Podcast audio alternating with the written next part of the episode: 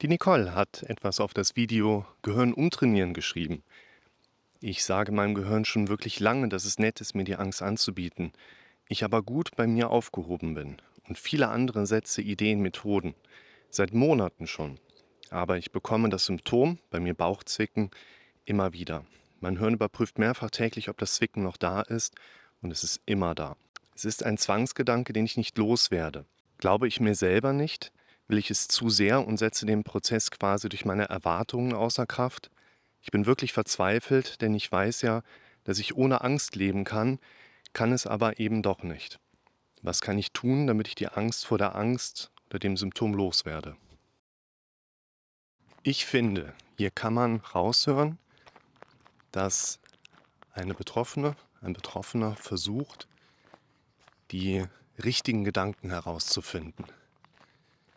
Also quasi die richtigen Affirmationen, die mein Leid beenden, könnte man vielleicht sagen. Und es ist eine Grenze, an der wir ziemlich oft im therapeutischen dran vorbeikommen, dass wir versuchen, es richtig zu machen, dass wir versuchen, vielleicht auch diese Singularität da reinzubringen, also dieses einmalige, und danach ist gut. Danach funktioniere ich wieder. Das funktioniert für die meisten Betroffenen nicht, wie hier die Nicole eben auch als Erfahrungsbericht einfach mit reinbringen kann. Sie versucht jetzt schon seit langer Zeit mit den richtigen Inhalten auf das Gehirn einzuwirken und es passiert nicht das Gewünschte, es tritt nicht ein, es tritt keine Linderung ein. Deshalb, die Leute, die mich etwas kennen, die wissen, ich würde nicht so sehr an der richtigen Formulierung arbeiten wollen, die mich dann letztlich gut abholen kann, sondern ich versuche eher auf der quantitativen Ebene da dran zu kommen.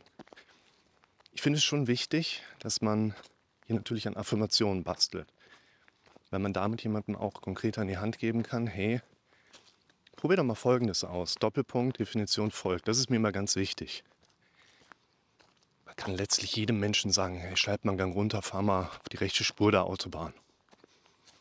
Was macht ein Mensch dann damit? Verkehrshindernis nachmittags spielen, das ist es doch nicht. Ich wünsche mir, dass wir sehr konkrete Anleitungen haben. Was eben auch bedeutet, probier doch mal folgendes aus, Doppelpunkt. Mach mal ein Reframe, setz mal Zielebilder, Versuch dich mal in Affirmationen, schreib mal deine Befürchtungen mit. Das sind ja alles Dinge,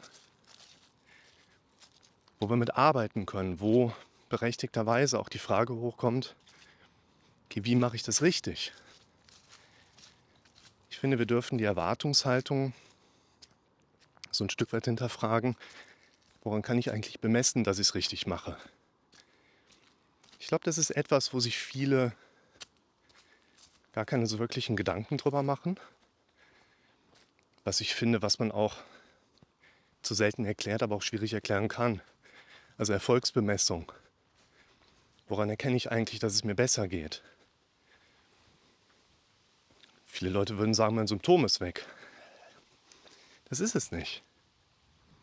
Wenn du den Durchschnittsdepressionspatienten vor dir sitzen hast und sagst, hey, guck mal, wir nehmen dir mal deine Depression weg, wie auch immer wir das machen. wir betrachten uns alles andere, was in deinem Leben außer der Symptome dann aber bestehen bleibt. Wärst du dann zufrieden mit deinem Leben? Wärst du dann happy? Die Leute sagen, auch bei anderen Störungsmustern, ja, ey, da wäre ich mega glücklich, das wäre der, der, wär der Hammer. Das Problem ist, du wärst happy, weil die Symptome weg sind. Das ist ein prägender Unterschied für dich. Und am nächsten Tag wärst du immer noch happy, dass die Symptome weg sind.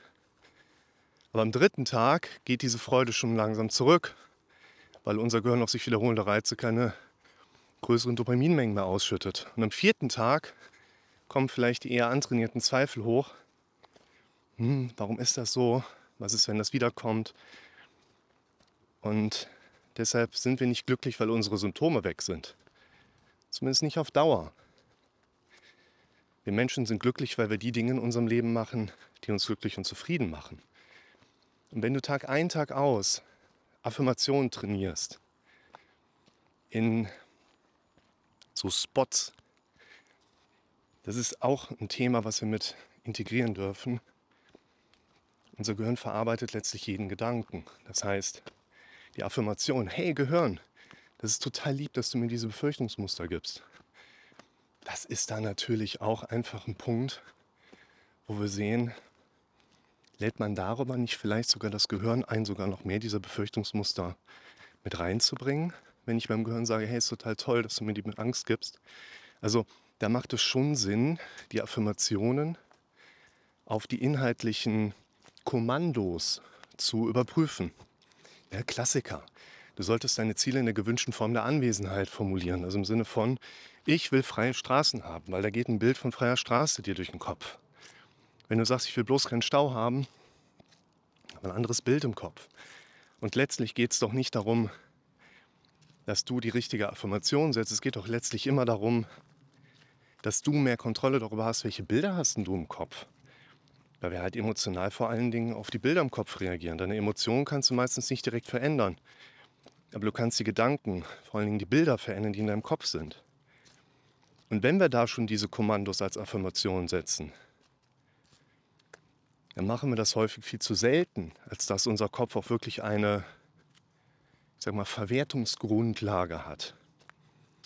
Man könnte sagen, Diagnosen und Affirmationen sind da recht ähnlich. Sie sind nämlich so ein bisschen was wie Schnuller. Sie berügen im ersten Moment, aber sie haben auf lange Sicht keinen Nährwert. Und jetzt lautet unsere Frage, was wäre denn in deinem Leben der konkrete Nährwert? Womit könntest du denn wirklich mal konkret arbeiten? Also besser gesagt, dein Gehirn letztlich. Und ich glaube, es ist nicht die Frage, hast du mit der richtigen Affirmation den richtigen Inhalt kreiert oder definiert, der den maßgeblichen Unterschied bringt. Sondern es ist die Frage, wie oft bekommt dein Gehirn diese Affirmation zum Verarbeiten angeboten. Und dann müsst ihr auch wieder bedenken, unser Kopf macht ja von alleine quasi keine Veränderungsprozesse mit meistens. Und dein Kopf wird dich nicht dazu antreiben, diese Affirmationsmuster zu üben, weil es wäre ja was Neues. Und was ihr immer bedenken sollt, wenn ich euch hier solche Empfehlungen gebe, Werkzeuge gebe, Ideen mitgebe. Ich glaube, dass die sehr wertvoll für euer Leben sind, aber das sind ja keine Vorschläge, was sind eure neuen Hobbys. Das ist ein ganz wichtiger Punkt. Die ganzen Werkzeuge, Affirmationen, Reframing, Ziele setzen, aber Ziele setzen würde ich vielleicht ein bisschen ausklammern, aber ihr versteht gleich, was ich meine. Befürchtungen aufschreiben. Das sind keine Hobbys, denen ihr nachgehen solltet. Ihr werdet nicht glücklich, weil ihr diese Werkzeuge einsetzt. Ihr werdet im Leben glücklich, weil ihr es mehr und mehr schafft, mit diesen Werkzeugen im automatischen Denken zu unterbrechen, um im darauf folgenden die Dinge zu machen, die euch glücklich und zufrieden machen im Leben. Welche das sind, das unterliegt natürlich ganz stark der subjektiven Sinnhaftigkeit. Deshalb geht es für mich auch um die Frage, wie viel Energie investiere ich in was? Und ich finde, ihr dürft Energie shiften, weg von der Frage, was ist das exakt Richtige, was ich mir affirmieren kann, in die Richtung von, habe ich schon verstanden, dass es nur Werkzeuge sind, die mir beim Unterbrechen helfen, damit ich die anderen Sachen machen kann, die für mein Leben aber eigentlich wirklich viel relevanter sind, weil sie mir mehr bringen. Und dann kommen die einen an und sagen, aber ich muss ja erst mein Symptom wegkriegen. Ja, du hast jetzt so lange versucht, erst dein Symptom wegzubekommen, um Dinge zu verändern. Vielleicht wartet das Symptom darauf, dass du anfängst, Dinge zu verändern. Und es wird Leute geben, die vielleicht auch insgesamt dagegen gehen und solche Kommentare setzen wie, ich hatte da andere Erwartungen dran. Schaut euch das nächste Video dazu an, das mache ich gleich. Und deshalb lautet meine Empfehlung, wenn ihr mit Affirmationen arbeiten wollt, klebt nicht so sehr daran fest, dass es das Richtige ist. Man sollte natürlich schon in Affirmationsmustern überlegen, wenn ich sie gedanklich erlebe, welche Bilder entstehen da in meinem Kopf. Und wenn es gute Bilder sind, die dich so leicht zum Lächeln bringen, dann kannst du schon gar nicht so falsch liegen. Achtet aber stärker darauf, dass diese Affirmationen euer Leben nicht ersetzen können. Denn glücklich und zufrieden werdet ihr nicht, weil ihr gelegentlich mal die vielleicht richtige oder falsche Affirmation setzt. Glücklich und zufrieden werdet ihr, wenn ihr euer eigenes Denken unterbricht und sich wieder den Dingen zuwendet, die euch wirklich glücklich und zufrieden machen. Ich habe ein gutes Beispiel dazu. Dem einen Klienten würde ich sagen, pass auf, in der und der Situation gehst du mal hin und nimmst deine Gedanken mal ernst. Also schreibst du auf, arbeitest mal damit, dass du Ängste zu Ende denkst oder auch, dass du versuchst, vielleicht Handlungsoptionen aufzubauen. Du könntest aber auch hingehen und nimmst es mal nicht so ernst. Finde ich auch eine Alternative. Dann fragen die Leute natürlich zu Recht, was mache ich denn in welcher Situation? Und ich würde sagen, du schau, letztlich ist es wahrscheinlich egal, weil richtig machen wir es nicht, weil wir das Richtige machen, also die richtige Auswahl getroffen haben.